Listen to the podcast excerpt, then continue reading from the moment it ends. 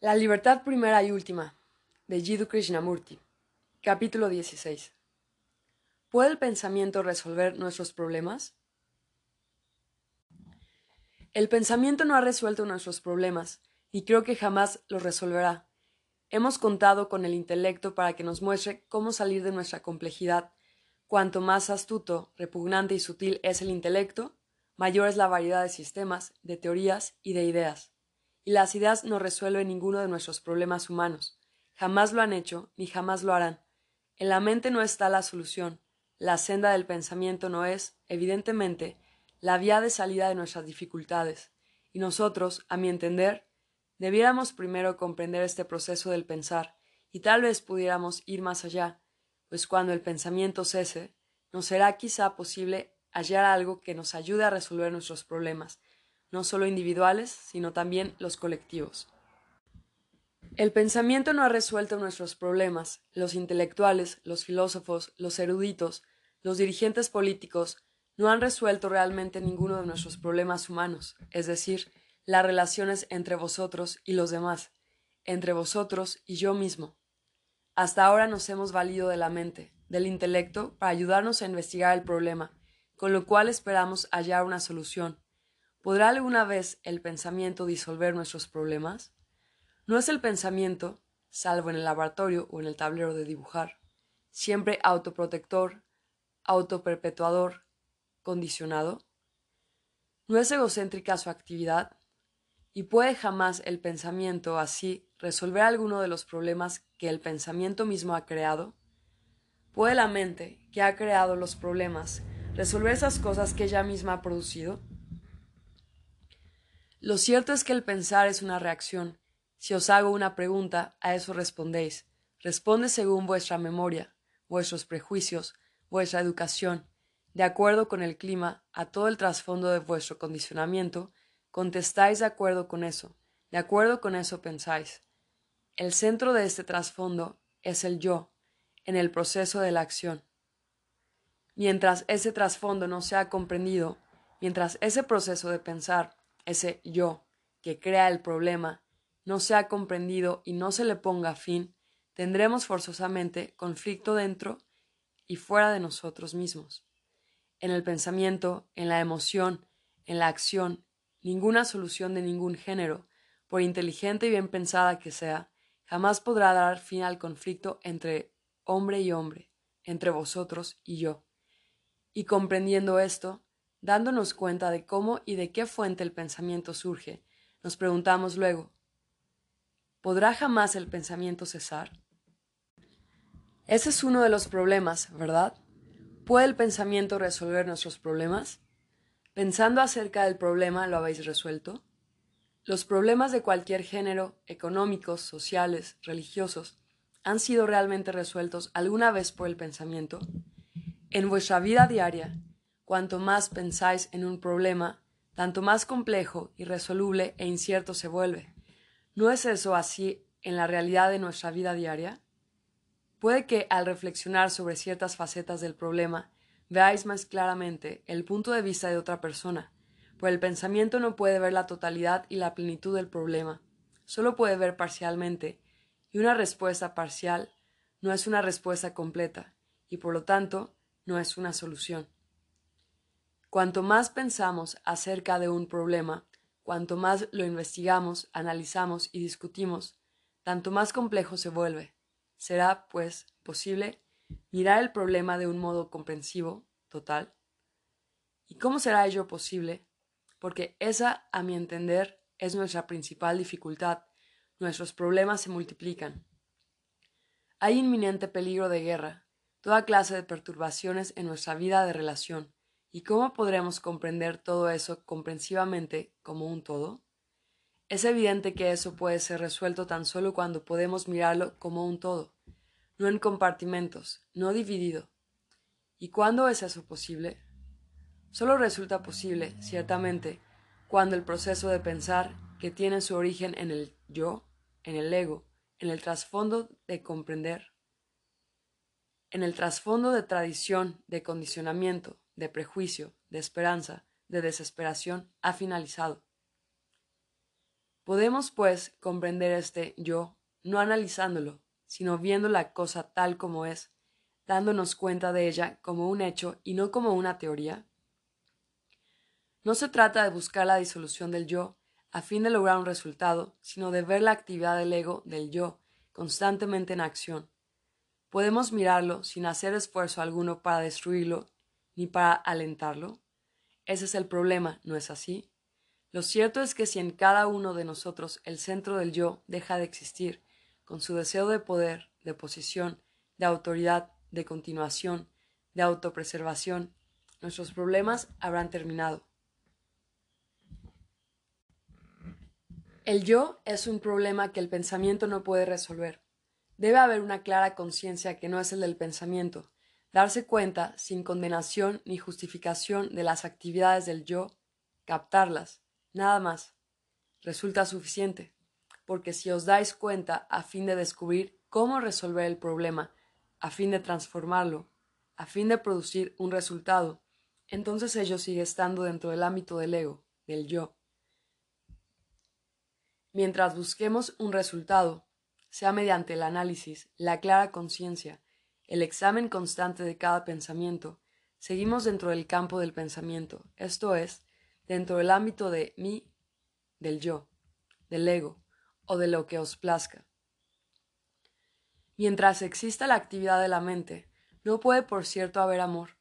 Cuando haya amor, no tendremos problemas sociales. Pero el amor no es algo que haya de adquirirse. La mente puede buscar adquirirlo, como se adquiere una nueva idea, un artefacto nuevo, una nueva manera de pensar pero la mente no puede hallarse en estado de amor mientras esté empeñada en lograr el amor. Mientras la mente busque hallarse en un estado de no codicia, ella sigue siendo codiciosa, sin duda, ¿no es así? De un modo análogo, mientras la mente anhele, desee, practique, a fin de hallarse en un estado en el que haya amor, lo cierto es que ella será una negación de ese estado, ¿verdad? Viendo, pues, este problema, este complejo problema del vivir, y dándonos cuenta del proceso de nuestro propio pensar y comprendiendo que en realidad él no conduce a parte alguna, cuando eso lo captamos profundamente, entonces, por cierto, hay un estado de inteligencia que no es individual ni colectivo. En tal caso, el problema de las relaciones del individuo con la sociedad, del individuo con la comunidad, del individuo con la realidad, cesa. Porque entonces hay solo inteligencia, la cual no es personal ni impersonal. Esta es inteligencia únicamente, en mi sentir, lo que puede resolver nuestros inmensos problemas. Y eso no puede ser un resultado, adviene tan solo cuando comprendemos este proceso total del pensar, íntegramente, no solo en el nivel consciente, sino también en los más profundos y ocultos niveles de conciencia. Para comprender cualquiera de estos problemas. Debemos tener una mente muy tranquila, muy serena, para que ella pueda mirar el problema sin interponer ideas, teorías, sin distracción alguna. Y esa es una de nuestras dificultades, porque el pensamiento ha llegado a ser una distracción. Cuando deseo comprender, examinar algo, no tengo que pensar en ello, lo miro. En el momento en que me pongo a pensar, a tener ideas, opiniones al respecto, ya me hallo en un estado de distracción desviada la atención de aquello que debo comprender, de suerte que el pensamiento, cuando tenéis un problema, se convierte en distracción. El pensamiento es idea, opinión, juicio, comparación, que nos impide mirar y con ello comprender y resolver el problema. Mas por desgracia para la mayoría de nosotros el pensamiento ha adquirido gran importancia. Vosotros decís ¿Cómo puedo existir, ser, sin pensar? ¿Cómo puedo tener la mente en blanco? Tener la mente en blanco es encontrarse en un estado de estupor, de idiotez, de lo que sea, y vuestra reacción instintiva es rechazarlo. Pero una mente muy quieta, una mente que no está distraída por su propio pensar, una mente abierta, puede, por cierto, mirar el problema de un modo muy directo y muy simple.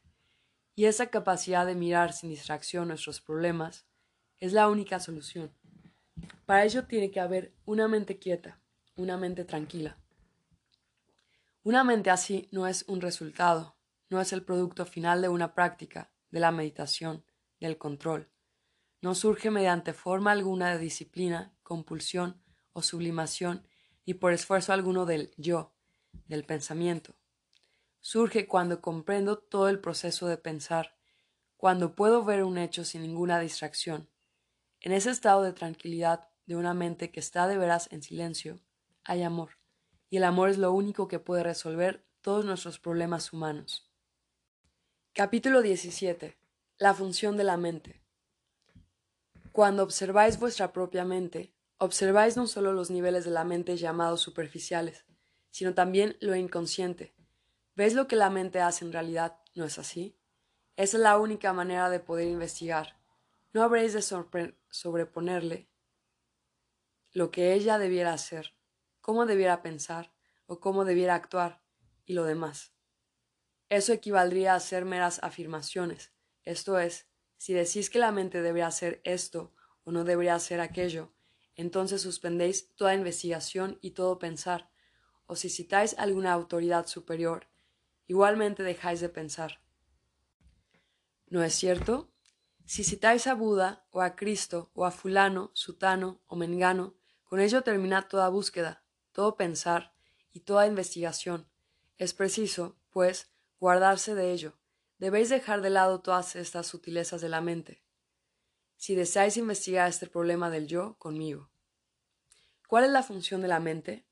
Para descubrirlo, debéis saber qué es lo que la mente hace en realidad. ¿Qué hace vuestra mente? Todo ello es un proceso de pensar, ¿no es así? De otro modo no interviene la mente. Mientras la mente no esté pensando consciente o inconscientemente, no hay conciencia.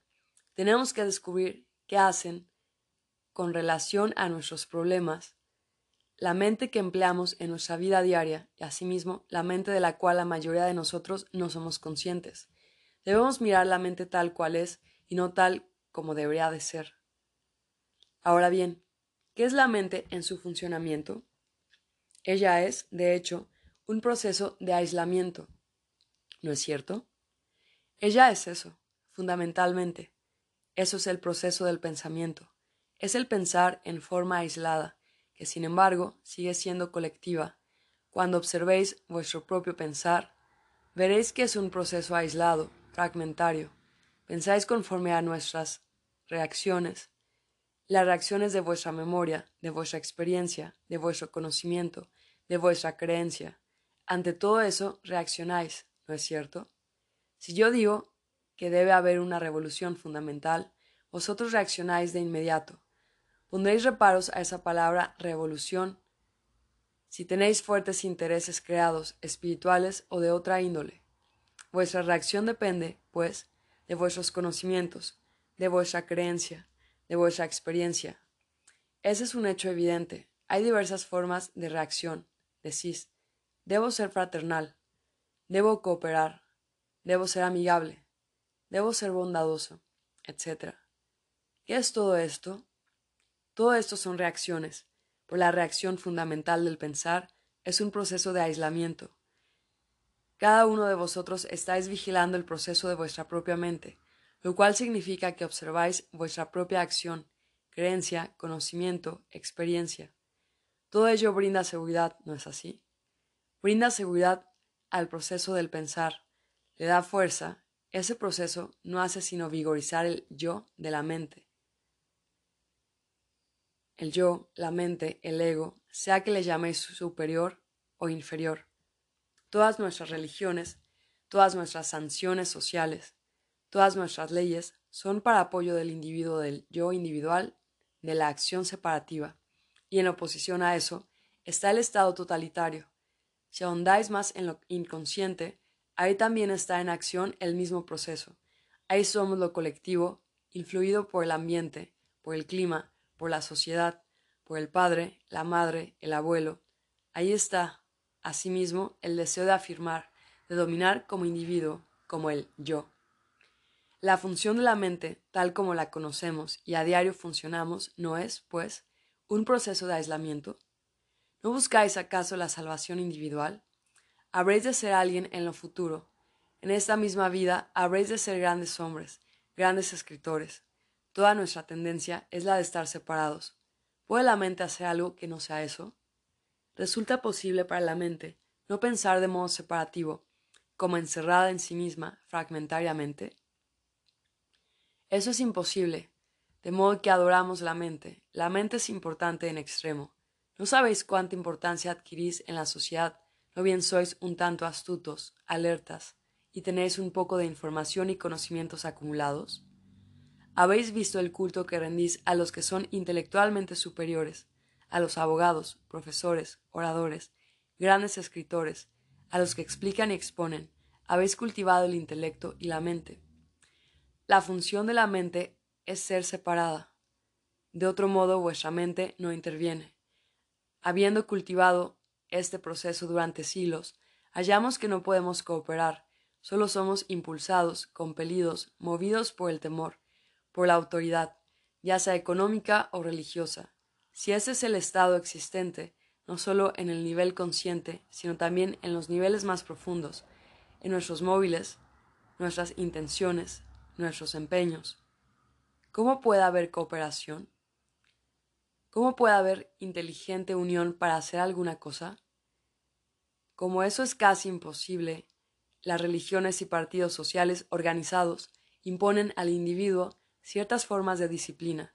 La disciplina vuelve entonces imperativa para reunirse y hacer cosas mancomunadamente. Hasta que comprendamos cómo ir más allá de este pensar egocéntrico, de este proceso de dar énfasis al yo, a lo mío, en forma colectiva o en forma individual, no tendremos paz, tendremos constantes conflictos y guerras. Nuestro problema es poner fin al proceso separativo del pensamiento. ¿Puede acaso el pensamiento destruir el yo? Siendo el pensamiento el proceso de verbalización y de reacción. El pensamiento no es nada más que reacción, el pensamiento no es creativo. ¿Puede el pensamiento poner fin a sí mismo? Eso es lo que estamos tratando de descubrir. Cuando mi línea de pensamiento es esta, debo disciplinarme, debo identificarme, debo pensar con más propiedad, debo ser esto o aquello, el pensamiento se fuerza a sí mismo, se disciplina, se impele a hacer algo o a no ser algo. ¿No es eso un proceso de aislamiento? ¿No es, por tanto, la inteligencia integrada que puede funcionar como un todo y de la cual tan solo puede prevenir, puede provenir la cooperación? ¿Cómo habréis de llegar al fin del pensamiento, o, más bien, cómo habrá de llegar a su fin el pensamiento que es aislado, fragmentario y parcial? ¿Cómo empezar? ¿Vuestra llamada disciplina lo destruirá? Es evidente que durante estos largos años no lo habéis logrado. De no ser así, no estaríais aquí. Debéis examinar el proceso disciplinario, que es tan solo un proceso de pensamiento en el que hay sujeción, represión, control, dominación, todo lo cual afecta a lo inconsciente, que se interpone, que se impone más tarde, a medida que envejecéis habiendo ensayado en vano la disciplina durante tanto tiempo, debéis haber hallado que la disciplina, evidentemente, no es el proceso para destruir el yo. El yo no puede ser destruido mediante la disciplina, porque la disciplina es un proceso de fortalecimiento del yo. Ello, no obstante, todas vuestras religiones la sostienen, todas vuestras meditaciones, vuestras afirmaciones se basan en eso. El conocimiento destruirá el yo, lo destruirá la creencia, en otros términos, todo lo que actualmente hacemos, todas las actividades en que hoy estamos empeñados para llegar hasta la raíz del yo, ¿tendrá todo eso buen éxito? ¿No es todo eso fundamentalmente desperdiciado en un proceso de pensamiento que es un proceso de aislamiento, un proceso de reacción? ¿Qué es lo que hacéis cuando os dais cuenta a fondo, con hondura, que el pensamiento no puede poner fin a sí mismo?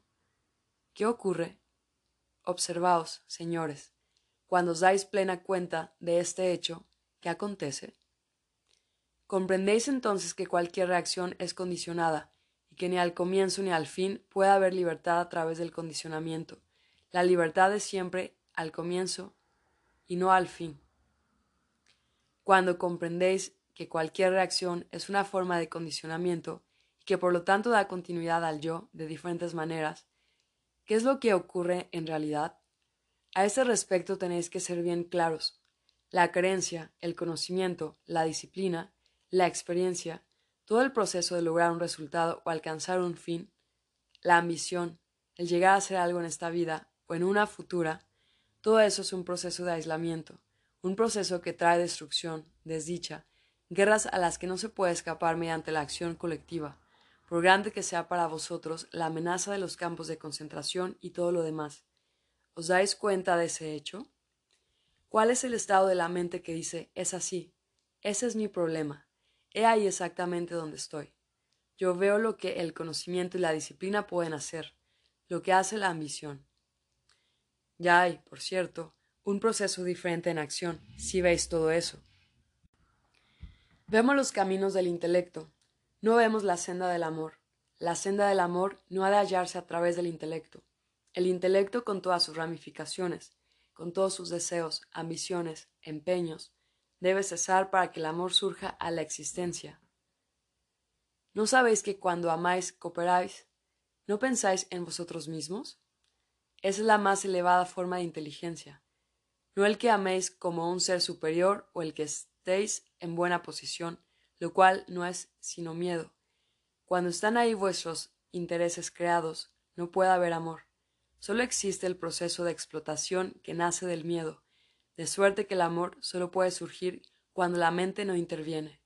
Debéis, pues, comprender todo el proceso de la mente, la función de la mente. Es solo cuando sabemos amarnos los unos a los otros, cuando puede haber cooperación, cuando puede funcionar la inteligencia, cuando pueda haber acuerdo sobre cualquier cuestión. Solo entonces resulta posible descubrir qué es Dios, qué es la verdad. Ahora procuramos hallar la verdad a través del intelecto, mediante la imitación, lo cual es idolatría. Solo cuando descartáis completamente, gracias a la comprensión, toda la estructura del yo, adviene aquello que es eterno, atemporal, inconmensurable. No podéis ir a ello, ello viene a vosotros. Capítulo 18. El autoengaño. Deseará discutir o considerar la cuestión del autoengaño, las ilusiones a las que la mente se entrega y se impone a sí misma y a los demás. Este es un asunto muy serio, sobre todo en una crisis del género de la que el mundo hoy enfrenta. Mas para comprender todo este problema del autoengaño, debemos seguirlo no solo en el nivel verbal, sino intrínsecamente, fundamental y hondamente. Se nos satisface demasiado fácilmente con palabras y contrapalabras. Somos aviondos, y siéndolo, todo lo que podemos hacer es esperar que algo ocurra. Vemos que la explicación de la guerra no detiene la guerra. Hay innumerables historiadores, teólogos y gente religiosa que explican la guerra y cómo ella se origina, pero las guerras han de continuar, tal vez más destructivas que nunca. Aquello de nosotros que somos realmente serios, debemos ir más allá de la palabra, debemos buscar esta revolución fundamental dentro de nosotros mismos. Ese es el único remedio que puede producir una duradera y fundamental redención del género humano. Análogamente, cuando discutimos esta clase de autoengaño, Creo que deberíamos estar en guardia contra cualesquiera explicaciones y réplicas superficiales. Deberíamos, si puedo sugerirlo, no solo escuchar a un orador, sino prestar atención al problema tal como lo conocemos en nuestra vida diaria. Esto es, deberíamos observarnos a nosotros mismos en el pensar y en la acción, observarnos para ver cómo afectamos a los demás y cómo procedemos a actuar por impulso propio. ¿Cuál es la razón, la base del autoengaño? ¿Cuántos de nosotros se dan realmente cuenta de que nos engañamos a nosotros mismos? Antes de contestar la pregunta ¿qué es el autoengaño y cómo surge? Debemos darnos cuenta de que nos engañamos a nosotros mismos, ¿no es así? ¿Sabemos que nos engañamos a nosotros mismos? ¿Qué entendemos por este engaño? Creo que ello es muy importante, porque Cuanto más nos engañamos a nosotros mismos, mayor es la fuerza del engaño que nos brinda cierta vitalidad, cierta energía, cierta capacidad, lo cual hace que impongamos nuestro engaño a los demás. Gradualmente, pues, no solo imponemos el engaño a nosotros mismos, sino a otras personas. Es un proceso recíproco de autoengaño. Nos damos cuenta de este proceso porque nos creemos muy capaces de pensar claramente, con un propósito directamente? ¿Nos damos cuenta de que en este proceso de pensar hay autoengaño? ¿No es el pensamiento en sí un proceso de busca, de búsqueda, una búsqueda de justificación, de seguridad, de autoprotección, un deseo de que se piense bien de uno, un deseo de tener posición, prestigio y poder? ¿No es este deseo de ser, en lo político o en lo religioso y social, la causa misma del autoengaño? En el momento en que deseo otra cosa que las necesidades puramente materiales, ¿no produzco, no provoco un estado en el que fácilmente se acepta? Tomemos como ejemplo esto. Quiero saber qué ocurre después de la muerte, cosa en la que muchos de nosotros estamos interesados, y cuanto más viejos somos, más interesados estamos. Queremos saber la verdad al respecto. ¿Cómo la encontraremos? Por cierto que no mediante la lectura ni las diferentes explicaciones. ¿Cómo entonces descubriréis? Primero debéis purgar vuestra mente en forma completa de todo factor que se interponga, de toda esperanza, de todo deseo de continuar, de todo deseo de descubrir qué hay del otro lado. ¿Cómo la mente busca en todo instante seguridad? Tiene el deseo de continuar y espera que haya un medio de realización, una existencia futura. Una mente así, aunque busque la verdad sobre la vida después de la muerte, sobre la reencarnación o lo que sea, es incapaz de descubrir esa verdad, ¿no es cierto? Lo importante no es que la reencarnación sea o no verdad, sino cómo la mente busca justificación mediante el autoengaño, de un hecho que puede o no, o no puede ser, de un hecho que puede o no ser. Lo importante, pues, es el enfoque del problema, saber con qué móviles, con qué impulso, con qué deseo lo abordáis. El buscador se impone siempre a sí mismo este engaño, nadie se lo puede imponer, él mismo lo hace, creamos el engaño y luego nos convertimos en sus esclavos. De suerte que el factor fundamental del autoengaño es este constante deseo de ser algo en este mundo y en el otro. Conocemos el resultado de querer ser algo en este mundo, total confusión, en la que cada cual compite con el otro, en el que cada cual destruye al otro en nombre de la paz. Ya conocéis todo el juego de unos con otros, que es una forma extraordinaria de autoengaño. Similarmente, deseamos en el otro mundo seguridad, una posición. Empezamos, pues, a engañarnos a nosotros mismos en el momento en que surge este impulso de ser, de llegar a ser algo o de lograr. Es muy difícil para, que la, para la mente librarse de eso. Ese es uno de los problemas básicos de nuestra vida. ¿Es posible vivir en el mundo y no ser nada? Porque sólo entonces está libre de todo engaño, porque sólo entonces la mente no busca un resultado, ni una respuesta satisfactoria, ni forma alguna de justificación, ni seguridad en ninguna forma, ni en ninguna relación. Eso ocurre tan solo cuando la mente comprende las posibilidades y sutilezas del engaño, y por lo tanto, con comprensión, la mente abandona toda forma de justificación, de seguridad, lo cual significa que la mente es entonces capaz de ser completamente nada. ¿Es ello posible? Mientras nos engañamos a nosotros mismos en cualquier forma, no puede haber amor. Mientras la mente sea capaz de crear e imponerse a sí misma una ilusión, es evidente que se aparta de la comprensión colectiva o integrada. Esa es una de nuestras dificultades. No sabemos cómo cooperar. Todo lo que sabemos es que tratamos de trabajar juntos hacia un fin que ambos establecemos. Solo puede haber cooperación cuando vosotros y yo no tenemos un objetivo común creado por el pensamiento, lo importante de comprender es que la cooperación solo es posible cuando nada deseamos ser, vosotros ni yo.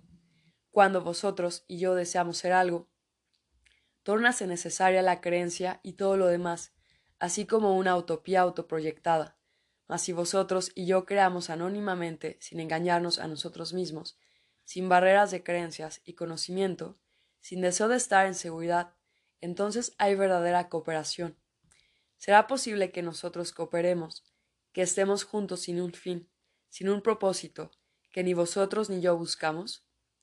¿Podemos vosotros y yo trabajar juntos sin buscar un resultado? Eso, por cierto, es verdadera cooperación, ¿no es así? Si vosotros y yo pensamos acabadamente en un resultado, lo planeamos, lo ponemos en ejecución, y juntos trabajamos para lograr ese resultado. ¿Cuál es entonces el proceso que ello involucra? Nuestras mentes coinciden, nuestros pensamientos, nuestros intelectos, por supuesto, se entienden, pero emocionalmente, tal vez, todo el ser se resiste a ello, lo cual produce engaño, y ese trae conflicto entre vosotros y yo. Se trata de un hecho evidente, observable en nuestra vida diaria. Vosotros y yo acordamos intelectualmente hacer determinado trabajo, pero inconscientemente, en lo profundo, estamos en lucha unos contra otros. Yo deseo un resultado a mi satisfacción, deseo dominar. Quiero que mi nombre esté antes del vuestro. Si bien se dice que colaboro con vosotros, de suerte que vosotros y yo, que somos los autores de ese plan, en realidad nos oponemos unos a otros, aun cuando exteriormente vosotros y yo estemos de acuerdo acerca del plan. No es importante, pues, averiguar si vosotros y yo podemos cooperar, estar en comunión, vivir juntos en un mundo en que vosotros y yo somos como la nada, si nosotros somos real y verdaderamente capaces de colaborar, no en el nivel superficial, sino fundamentalmente. Ese es uno de nuestros problemas, quizá el mayor, yo me identifico con un objeto o propósito, y vosotros os identificáis con el mismo objeto. Por ambas partes estamos interesados en él y tenemos la intención de realizarlo. Este proceso de pensar es ciertamente muy superficial, porque mediante la identificación producimos separación, cosa evidente en nuestra vida diaria. Vosotros sois hindúes y yo católico. Por ambas partes predicamos la fraternidad y nos vamos a las manos. ¿Por qué? Ese es uno de nuestros problemas, ¿verdad? Inconscientemente y en lo profundo, vosotros tenéis vuestras creencias y yo las mías. Con hablar de fraternidad no hemos resuelto para nada el problema de la creencia, pero teórica e intelectualmente, nada más, hemos acordado que debe resolverse. En lo íntimo y en lo profundo estamos unos contra otros. Hasta que disolvamos esas barreras que son un autoengaño que nos brindan cierta vitalidad, no puede haber cooperación entre vosotros y yo, identificándonos con un grupo, con una idea en particular, con determinado país. Jamás podremos establecer cooperación. La creencia no trae cooperación, por el contrario, ella divide. Vemos cómo un partido político está contra otro, cada cual con su creencia en determinada manera de entender los problemas económicos, lo que hace que estén todos ellos en guerra unos con otros no están dispuestos a resolver el problema del hambre, por ejemplo. Le interesan las teorías que habrán de resolver ese problema. No están realmente preocupados con el problema en sí, sino con el método por el cual el problema habrá de ser resuelto. Tiene, pues, que haber disputas entre ellos, puesto que les interesa la idea y no el problema. De un, de un modo análogo, las personas religiosas están las unas contra las otras aunque verbalmente digan que todos tienen una vida, un Dios. Todo eso lo sabéis, pero en su fuero interno, sus creencias, sus opiniones, sus experiencias los destruyen y los mantienen separados. La experiencia llega a ser un factor de división en nuestras relaciones humanas. La experiencia es una senda de engaño. Si he experimentado algo, a ello me apego. No examino el problema total del proceso de vivenciar pero como he experimentado, eso resulta suficiente y a ello me aferro, con lo cual me impongo el engaño a través de esa experiencia. Nuestra dificultad es, pues, que cada uno de nosotros está tan identificado con una creencia en particular, con determinada forma o método de lograr felicidad, ajuste económico, que nuestra mente es cautiva de eso y resultamos incapaces de ahondar más en el problema, por lo tanto, deseamos mantenernos individualmente apartados en nuestras particulares modalidades, creencias y experiencias, hasta que las comprendamos y disolvamos, no solo en el nivel superficial, sino también en el nivel más profundo, no puede haber paz en el mundo. Por eso es importante que los que son realmente serios comprendan todo este problema. El deseo de llegar a hacer algo, de lograr, de ganar, no solo en el nivel superficial, sino fundamental y hondamente. De otro modo no puede haber paz en el mundo. La verdad no es algo que haya de ser logrado, El amor no puede llegar a aquellos que tienen un deseo de aferrarse a él o que gustan de identificarse con él. Tales cosas, por cierto, llegan cuando la mente no busca, cuando la mente está del todo quieta, cuando la mente ya no engendra movimientos y creencias de los que puede depender, o de los que deriva cierta fuerza, lo cual es indicio de autoengaño. Solo cuando la mente comprende todo esto, todo este proceso del deseo, puede ella estar en silencio. Solo entonces la mente no está activa para ser o para no ser. Solo entonces existe la posibilidad de un estado en el cual no hay ningún género de engaño. Capítulo 19. Actividad egocéntrica. La mayoría de nosotros, creo yo, se da cuenta de que toda forma de persuasión, toda clase de alicientes, se nos han ofrecido para resistir las actividades egocéntricas, mediante el temor, las promesas, el miedo al infierno, toda forma de condenación, las religiones han intentado de diferentes maneras disuadir al hombre de esa constante actividad nacida del centro del yo. Habiendo fracasado las religiones, se encargaron de ello las organizaciones políticas. Aquí, nuevamente, la persuasión, aquí nuevamente, la utópica esperanza final. Contra cualquier forma de resistencia, se ha empleado e impuesto toda clase de legislación, desde la muy limitada hasta la, la extremista inclusive los campos de concentración, y ello no obstante, continuamos con nuestra actividad egocéntrica. Parece que esa es la única clase de acción que conocemos. Por poco que pensemos al respecto, tratamos de modificarla. Si nos damos cuenta de ello, tratamos de cambiar su curso, y en lo fundamental, profundamente, no hay transformación, no hay cesación radical de esa actividad.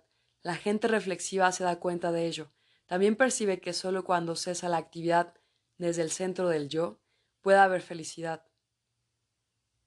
La mayoría da por supuesto que la actividad egocéntrica es cosa natural y que la acción consiguiente es inevitable, pudiendo tan solo ser modificada, controlada y plasmada. Ahora bien, aquellos que son un poco más serios, más fervorosos, no sinceros, porque la sinceridad es el modo de engañarse a sí mismo, habrán de descubrir cómo el hombre, dándose totalmente cuenta de ese extraordinario proceso de la actividad egocéntrica, puede ir más allá. Para comprender qué es esta actividad egocéntrica, es evidente que uno debe examinarla, observarla, darse cuenta del proceso entero. Si uno puede darse cuenta de él, hay entonces la posibilidad de su disolución. Pero el darse cuenta de él requiere cierta comprensión cierta intención de enfrentar la cosa tal cual es, mirarla tal cual es, y no interpretarla, ni modificarla, ni condenarla. Tenemos que darnos cuenta de lo que hacemos, de toda actividad que proviene de ese estado egocéntrico. Debemos ser conscientes de ella. Esa es una de nuestras primordiales dificultades, porque no bien somos conscientes de esa actividad, queremos plasmarla, queremos controlarla, queremos condenarla o modificarla pero jamás estamos en condiciones de mirarla directamente y, cuando lo hacemos, muy pocos de nosotros somos capaces de saber qué hacer. Comprendemos que las actividades egocéntricas son perjudiciales, destructivas, y que toda forma de identificación, tales como la identificación con la patria, con determinado grupo, con un deseo en particular, la búsqueda de un resultado aquí o en el más allá, la glorificación de una idea, el seguir un ejemplo, el perseguir la virtud, etc., es esencialmente la actividad de una persona egocéntrica. Todas nuestras relaciones con la naturaleza, con la gente, con las ideas, provienen de esa actividad. Sabiendo todo esto, ¿qué habrá uno de hacer? Toda actividad semejante debe tener espontáneamente fin, y no un fin autoimpuesto, ni influido, ni guiado. La mayoría de nosotros nos damos cuenta de que esa actividad egocéntrica causa daño y caos, pero solo lo percibimos en ciertas direcciones, o bien lo observamos en los demás y lo ignoramos en nuestras propias actividades, o dándonos cuenta, en nuestras relaciones con otros, de nuestra propia actividad egocéntrica. Deseamos transformarnos, hallar un sustituto, ir más allá. Antes de poder habérnosla, con esto debemos saber cómo surge este proceso, ¿no es cierto? Para comprender algo, debemos ser capaces de mirarlo, y para mirarlo, debemos conocer sus diversas actividades en diferentes niveles, tanto conscientes como inconscientes, las directivas conscientes, como también los movimientos egocéntricos de nuestras intenciones y móviles inconscientes. Solo soy consciente de esa actividad del yo cuando me opongo, cuando la conciencia se ve frustrada, cuando el yo está deseoso de lograr un resultado, ¿no es cierto? O soy consciente de ese centro cuando el placer termina y quiero más de ese placer, cuando hay resistencia, adapto la mente, de modo intencional, a determinado fin que me brindará una satisfacción, un deleite. Me doy cuenta de mí mismo y de mis actividades cuando percibo conscientemente la virtud. Un hombre que busca conscientemente la virtud, por cierto, no es virtuoso. La humildad no puede buscarse, y esa es la belleza de la humildad. Este proceso egocéntrico es resultado del tiempo, ¿verdad? Mientras exista este centro de actividad en cualquier dirección, consciente e inconsciente, existe el movimiento del tiempo, y yo soy consciente del pasado y del presente en conjunción con el futuro.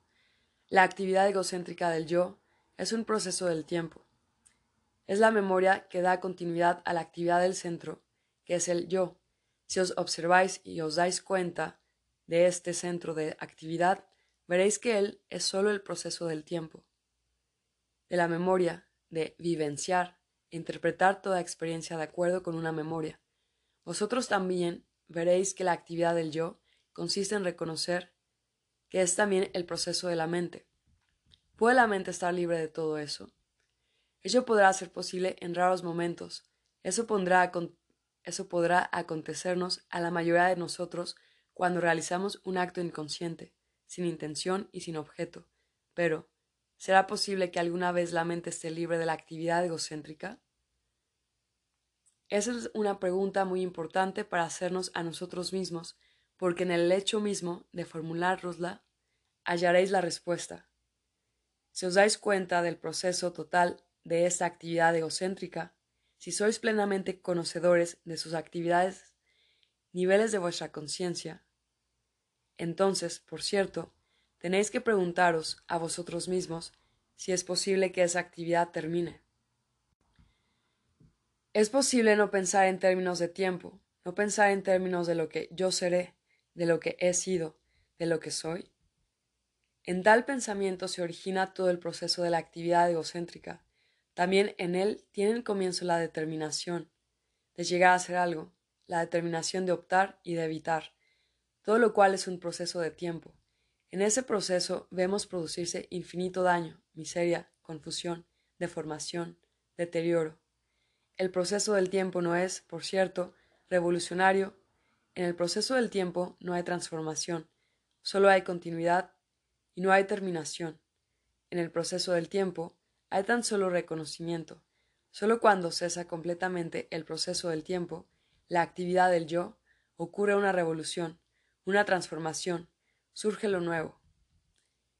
Dándose cuenta de este proceso íntegro, total, del yo, en su actividad, ¿qué habrá de hacer la mente?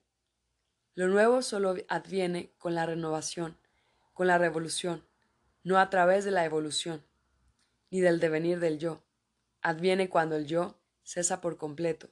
El proceso del tiempo no puede traer lo nuevo, el tiempo no es el medio de la creación.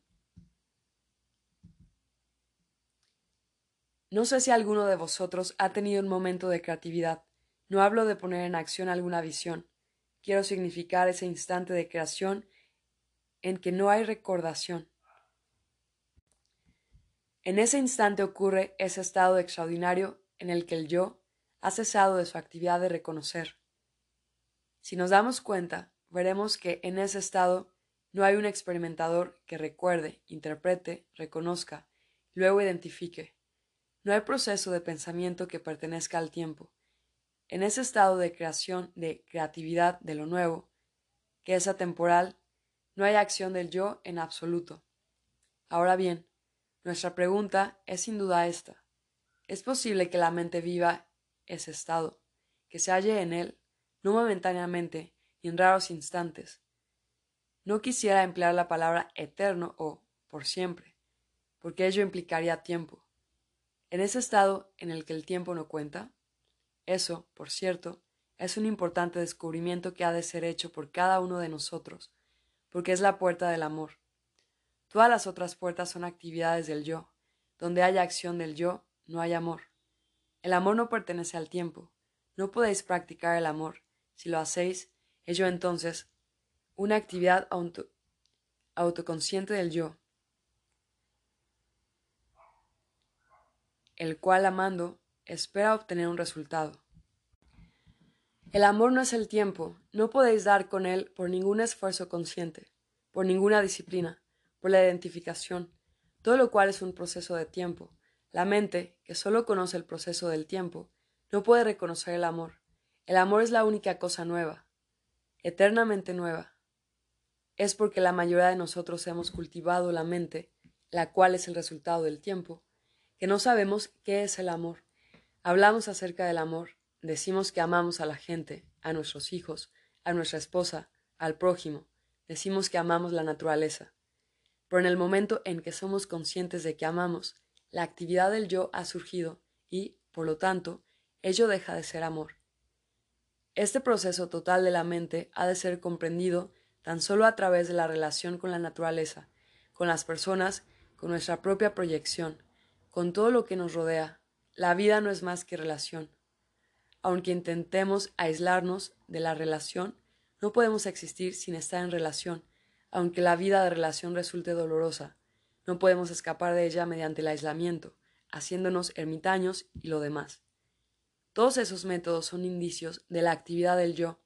Viendo todo este cuadro, dándonos cuenta de todo este proceso del tiempo como conciencia, sin opción alguna, sin ninguna intención ni propósito determinado, sin deseo de resultado alguno, veréis que este proceso del tiempo termina de por sí, no por inducción ni como resultado del deseo, y sólo cuando ese proceso finaliza adviene el amor, el cual es eternamente nuevo. No necesitamos buscar la verdad. La verdad no es algo que se halle muy lejos. Es la verdad acerca de la mente, la verdad acerca de sus actividades, de instante a instante.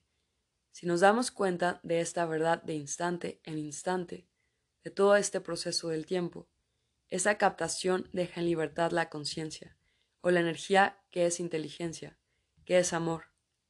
Mientras la mente utilice la conciencia como actividad del yo, surge el tiempo con todas sus miserias, con todos sus conflictos, con todos sus daños, sus engaños intencionales, y sólo cuando la mente comprendiendo ese proceso total haya cesado, surgirá el amor.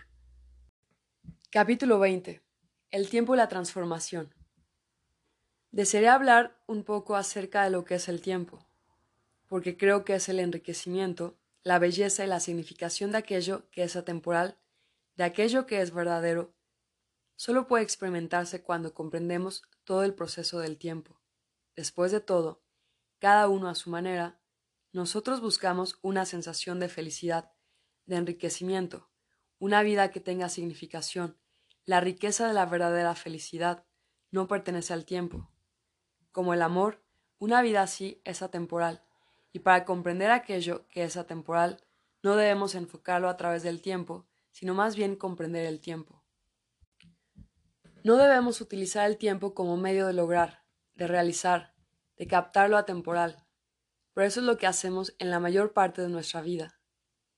Pasar el tiempo tratando de captar aquello que es atemporal, de modo que es importante comprender qué entendemos por tiempo, porque yo creo que es posible estar libre del tiempo. Es muy importante comprender el tiempo como un todo, no parcialmente. Es interesante comprender que nuestra vida transcurre principalmente en el tiempo, no en el sentido de la sucesión cronológica, de los minutos, las horas, los días y los años, sino en el sentido de la memoria psicológica. Vivimos por el tiempo, somos el resultado del tiempo. Nuestra mente es el producto de nuestros ayeres y el presente es mero pasaje del pasado hacia el futuro. Nuestras actividades, nuestro ser, se basan en el tiempo. Sin el tiempo no podemos pensar, porque el pensamiento es resultado del tiempo. El pensamiento es producto de muchos ayeres y no hay pensamiento sin memoria. La memoria es tiempo, porque hay dos clases de tiempo, el cronológico y el psicológico. Hay tiempo que es ayer por el reloj y hay tiempo que es ayer por el recuerdo. No podéis desechar el tiempo cronológico, lo cual sería absurdo. Entonces perderíais el tren. ¿Pero existe realmente tiempo alguno aparte del tiempo cronológico? Es evidente que hay un tiempo que es el ayer, pero ¿existe el tiempo tal como la mente lo piensa?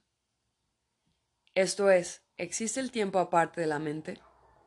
El tiempo, el tiempo psicológico, es por cierto producto de la mente. Sin la base del pensamiento no hay tiempo alguno. El tiempo es mero recuerdo, es ayer en conjunción con el presente, lo cual modifica el mañana, es decir, el recuerdo de la vivencia de ayer respondiendo al presente, crea el futuro, y ello sigue siendo el proceso del pensamiento, un sendero de la mente.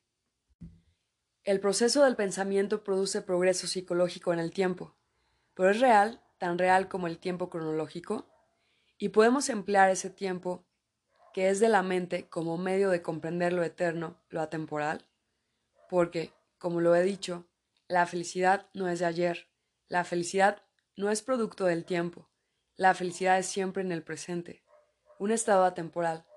No sé si habéis notado que cuando hay en vosotros éxtasis, un júbilo creador, una serie de nubes brillantes rodeadas de nubes sombrías, en ese momento el tiempo no existe, solo existe el inmediato presente. Por la mente interviene después de la vivencia en el presente, la recuerda y desea continuarla, reuniendo más y más de sí misma, con lo que crea el tiempo. El tiempo, pues, es creado por el más. El tiempo es adquisición, y el tiempo es también desprendimiento, el cual sigue siendo una adquisición de la mente.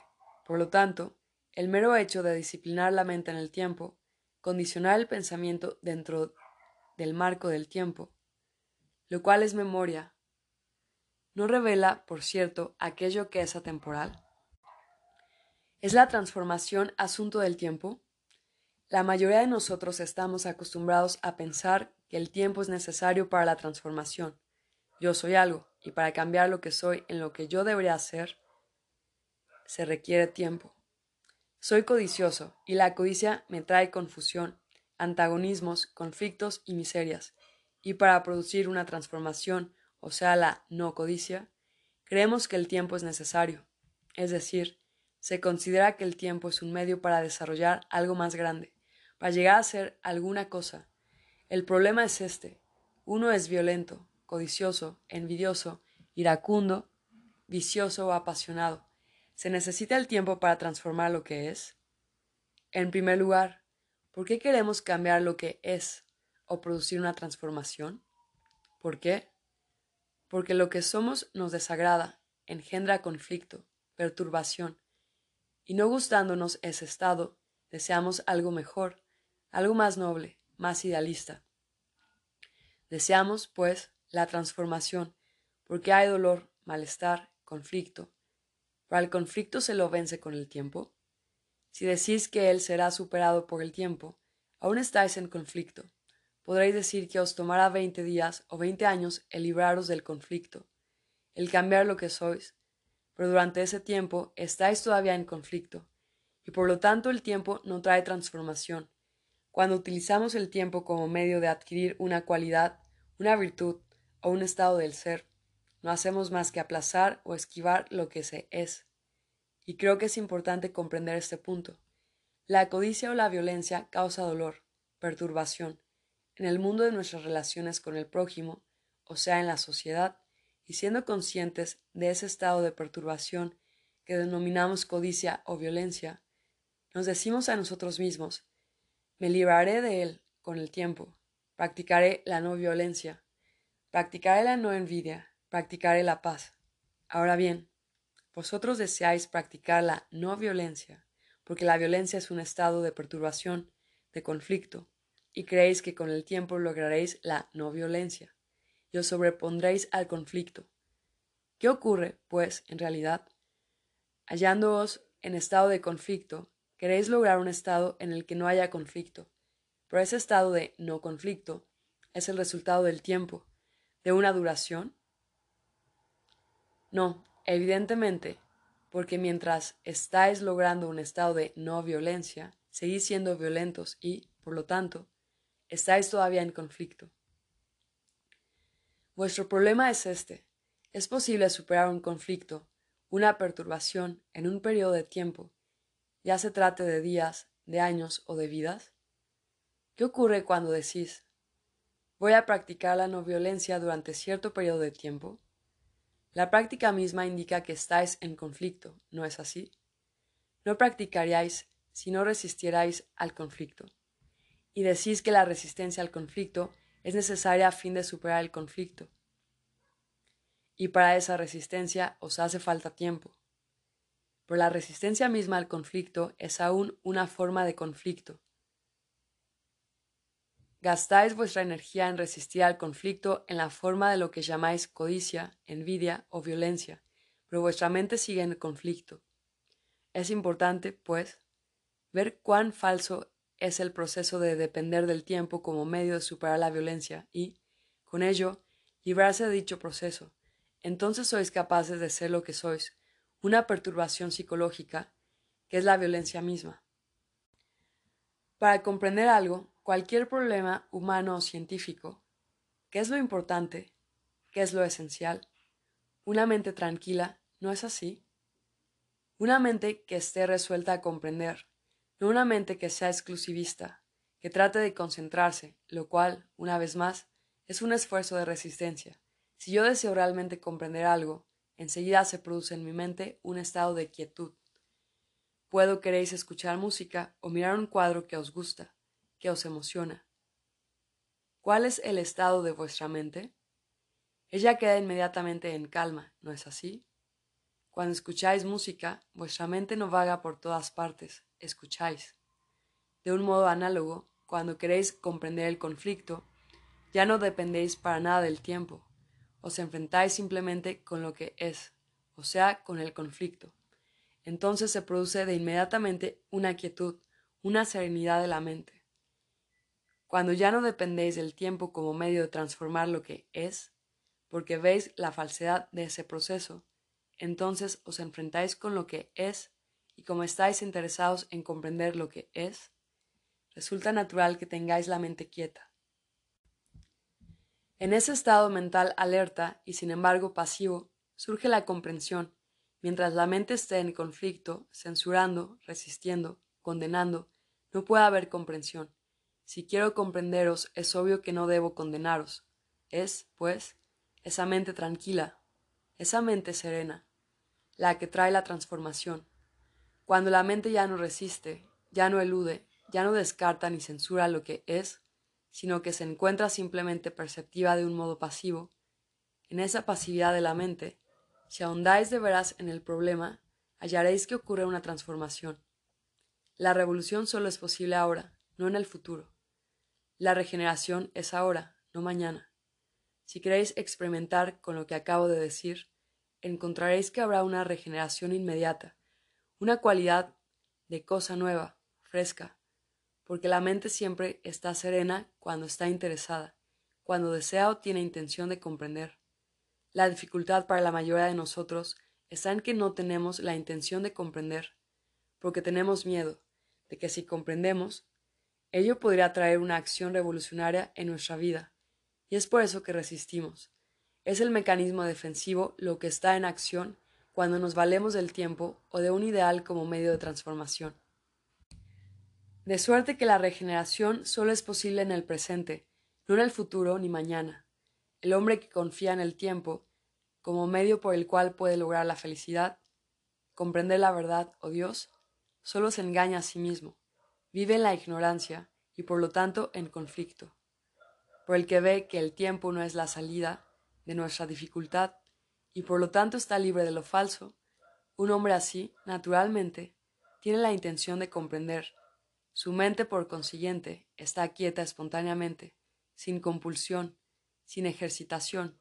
Cuando la mente está serena, tranquila, sin buscar respuesta ni solución alguna, sin resistir ni esquivar, solo entonces puede haber regeneración, porque entonces la mente es capaz de captar lo que es verdadero, y es la verdad lo que libera, no vuestro esfuerzo por ser libres. Capítulo 21. El poder y la comprensión. Vemos que es necesario un cambio radical en la sociedad, en nosotros mismos. en nuestras relaciones individuales y de grupos. ¿Cómo se lo habrá de producir? Si el cambio es mediante la adaptación a un modelo proyectado por la mente, mediante un plan razonable, bien estudiado, entonces sigue estando dentro del ámbito de la mente. Por lo tanto, sea lo que fuere que la mente proyecte, ello se convierte en el fin, en la visión por la cual estamos dispuestos a sacrificarnos a nosotros mismos y a los demás. Si sostenéis eso, de ahí se desprende que nosotros, como seres humanos, somos mera creación de la mente, lo cual implica conformismo, compulsión, brutalidad, dictaduras, campos de concentración, todo ese tipo de cosas. Cuando rendimos culto a la mente, todo ello va implícito, ¿no es así? Si eso lo comprendo, si veo la inutilidad de la disciplina, de la dominación, si veo que las diversas formas de represión solo refuerzan el yo y el mío, ¿qué debo hacer entonces? Para considerar este problema plenamente, debemos examinar la cuestión de lo que es la conciencia. Me pregunto si habéis pensado en él por vosotros mismos, o solo habéis citado lo que las autoridades han dicho acerca de la conciencia. No sé cómo habéis comprendido por experiencia propia, por vuestro propio estudio de vosotros mismos, qué es lo que la conciencia implica, no solo la conciencia de la actividad y empeños cotidianos, sino la conciencia oculta, más profunda, más rica y mucho más difícil de alcanzar. Si es que hemos de discutir esa cuestión de un cambio fundamental en nosotros mismos y por consiguiente en el mundo, y con este cambio hemos de despertar cierta visión, un entusiasmo, fervor, una fe, esperanza, una certeza que nos dé el ímpetu necesario para la acción, no resulta necesario, si hemos de comprender eso, examinar esta cuestión de la conciencia? Podemos ver qué entendemos por conciencia en el nivel superficial de la mente, es evidente que ella es el proceso de pensar, el pensamiento. El pensamiento es el resultado de la memoria, de la verbalización. Es el nombrar, registrar y almacenar ciertas experiencias para poder comunicarse. Y en este nivel también hay diversas inhibiciones, dominio, sanciones, disciplinas. Todo esto nos resulta bastante conocido y, cuando ahondamos un poco más, están todas las acumulaciones de la raza, los móviles ocultos, las ambiciones colectivas y personales, los prejuicios, que son el resultado de la percepción, contacto y deseo. Esta conciencia total, la oculta a la vez que la perceptible, está centralizada en torno de la idea del yo, del mí mismo. Cuando discutimos cómo producimos un cambio, generalmente nos referimos a un cambio en el nivel superficial, ¿no es así?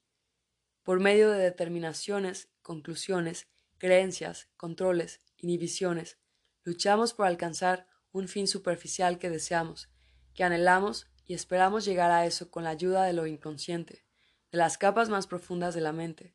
Por lo tanto, creemos necesario poner al descubierto las profundidades de uno mismo. Pero hay un eterno conflicto entre los niveles superficiales y los niveles llamados más profundos. Todos los psicólogos, todos los que han buscado el conocimiento propio se dan plena cuenta de eso. ¿Traerá un cambio a este conflicto interior? ¿Y no es esa la cuestión más fundamental, importante de nuestra vida diaria, como producir un cambio radical en nosotros mismos? ¿Lo traerá la mera alteración en el nivel superficial? El comprender las diferentes capas de la conciencia, del yo, el sacar a la luz el pasado, las diversas experiencias personales, desde la infancia hasta ahora, examinando en mí mismo las experiencias colectivas de mi padre, mi madre, mis antepasados, mi raza, el condicionamiento de la sociedad determinada en que vivo, ¿traerá el análisis de todo eso un cambio que no sea mera adaptación? En mi sentir, y seguramente también en el vuestro, un cambio fundamental en la propia vida es esencial, un cambio que no sea una mera reacción ni el resultado de la presión y compulsión de las exigencias ambientales. ¿Y cómo se habrá de producir semejante cambio? Mi conciencia es la suma total de la experiencia humana, más mi contacto particular con el presente. ¿Y es que eso puede producir un cambio? El estudio de mi propia conciencia, de mis actividades, la comprensión de mis pensamientos y sentimientos, y la quietar la mente a fin de observar sin condenación ¿Ese proceso traerá un cambio? Puede haber cambio mediante la creencia, la identificación con una imagen proyectada que se llama el ideal. Todo esto no implica cierto conflicto entre lo que soy lo que yo debiera ser. ¿Y acaso el conflicto traerá un cambio fundamental? Estoy en una constante batalla dentro de mí mismo y con la sociedad, ¿no es cierto? Hay un conflicto incesante entre lo que soy y lo que deseo ser. Y ese conflicto, esa lucha, ¿traerá acaso un cambio? Veo que un cambio es esencial, y acaso puedo lograrlo examinando todo el proceso de mi conciencia, luchando, disciplinándome, practicando diversas formas de represión. Tal proceso, en mi sentir, no puede producir un cambio radical. De esto hay que estar completamente seguro. Y si ese proceso no puede traer una transformación fundamental, una profunda revolución interior, ¿qué la traerá entonces? ¿Cómo habréis de lograr la verdadera revolución? ¿Cuál es el poder, la energía creadora que produce esa revolución y cómo se la ha de liberar? Habéis probado las disciplinas, habéis probado el seguir ideales y diversas teorías especulativas, que sois Dios y que si podéis realizar esa divinidad o tener la experiencia del Atman, de lo supremo o de, de lo que os plazca, entonces esa comprensión misma traerá un cambio fundamental. ¿Será ello así? Primero postuláis que hay una realidad de la que formáis parte, y en torno de ella elaboráis diversas teorías, especulaciones, creencias, doctrinas, suposiciones, de acuerdo con las cuales vivís, y pensando y actuando conforme a esa norma, esperáis producir un cambio fundamental. ¿Lo conseguiréis? Vosotros dais por sentado, supongamos, como lo hace la mayoría de la gente llamada religiosa, que en lo hondo de vosotros, fundamentalmente, está la esencia de la realidad, y que si cultivando la virtud, por medio de diversas formas de disciplina, de dominio, de represión, de negación, de sacrificio, podéis poneros en contacto con esa realidad. La necesaria transformación se producirá entonces. ¿No sigue formando parte del pensamiento esa suposición? ¿No proviene ella de una mente condicionada, de una mente que ha sido educada para pensar de determinada manera, según ciertas normas? Habiendo creado la imagen, la idea, la teoría, la creencia, la esperanza, esperáis entonces de vuestra creación que produzca este cambio radical? Debe uno ver primero, pues, las actividades en extremos sutiles del yo, de la mente. Es preciso darse cuenta de las ideas, creencias, especulaciones y dejarlas todas de lado, porque en realidad ellas son engaños. ¿No es cierto? Puede que otros hayan tenido la vivencia de la realidad, pero si vosotros no la habéis vivenciado, ¿de qué sirve especular acerca de ella o imaginar que en esencia sois algo real, inmortal, divino? Eso sigue estando en el ámbito del pensamiento, y cualquier cosa que, que dimane del pensamiento es condicionada, pertenece al tiempo, a la memoria, por lo tanto, no es real. Si uno comprende eso de veras, no de un modo especulativo, imaginativo, ni disparatado, sino que capta efectivamente la verdad de cualquier actividad de la mente en su búsqueda especulativa, en su filosófico andar a tientas. Cualquier conjetura, cualquier esperanza o vuelo de la imaginación solo es autoengaño. ¿Cuál es entonces el poder, la energía creadora que produce esa transformación fundamental?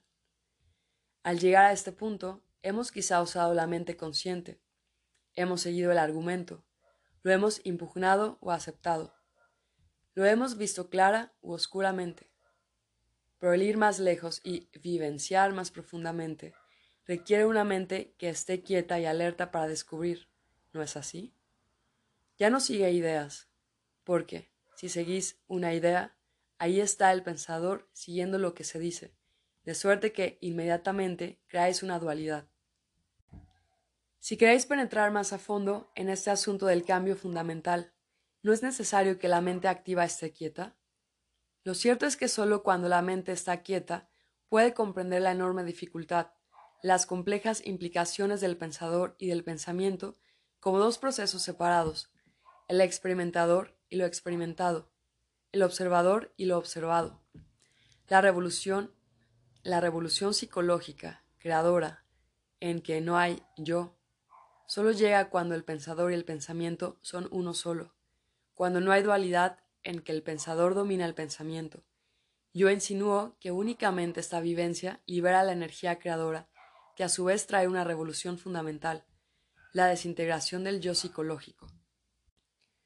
Conocemos la senda del poder, poder por dominación, poder por disciplina, poder por compulsión. Por medio del poder político esperamos cambiar fundamentalmente, pero tal poder solo engendra más tinieblas, más desintegración, mayores males, el fortalecimiento del yo. No son conocidas las diversas formas de adquisición, tanto individualmente como en grupos, pero nunca hemos ensayado la senda del amor, y ni siquiera sabemos qué significa. El amor no es posible mientras exista el pensador, el centro del yo. Comprendiendo todo esto, ¿qué habrá uno de hacer? Lo único, por cierto, que puede traer un cambio fundamental, una liberación psicológica creadora, es la diaria vigilancia, el darse cuenta de instante en instante de nuestros móviles, los conscientes a la vez que los inconscientes. Cuando comprendemos que las disciplinas, las creencias, los ideales solo fortalecen el yo y por lo tanto son enteramente inútiles, cuando eso lo captamos día a día y vemos la verdad al respecto, no llegamos al punto central en el que el pensador constantemente se separa de su pensamiento, de sus observaciones, de sus experiencias.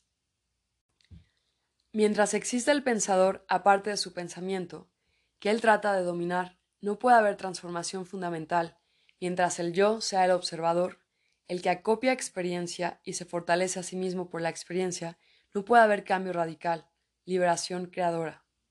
Esa liberación creadora solo llega cuando el pensador es el pensamiento. Por el intervalo no puede salvarse mediante ningún esfuerzo. Cuando la mente comprende que cualquier especulación, cualquier verbalización, Cualquier forma de pensamiento solo da vigor al yo cuando ve que mientras el pensador exista aparte del pensamiento, tiene que haber limitación, tiene que producirse el conflicto de la dualidad. Cuando la mente se da cuenta de eso, entonces está alerta y capta, sin cesar, cómo ella se separa de la experiencia, afirmándose, buscando poder. En esa comprensión, si la mente se dedica a ella cada vez más profunda y extensivamente, sin buscar un fin, una meta, se llega a un estado en que el pensador y el pensamiento son uno solo. En ese estado no hay esfuerzo, no hay devenir, no hay deseo de cambiar, en ese estado no hay yo, pues ocurre una transformación que no es de la mente. Solo cuando la mente está vacía existe una posibilidad de creación, pero no me refiero a ese vacío superficial que la mayoría de nosotros tenemos. La mayoría somos superficialmente vacíos, como lo muestra el deseo de distracción. Queremos divertirnos, para lo cual recurrimos a los libros, a la radio, acudimos presurosos a las conferencias, a las autoridades. La mente está llenándose a sí misma sin cesar. No me refiero a esta última vacuidad, que es falta de reflexión.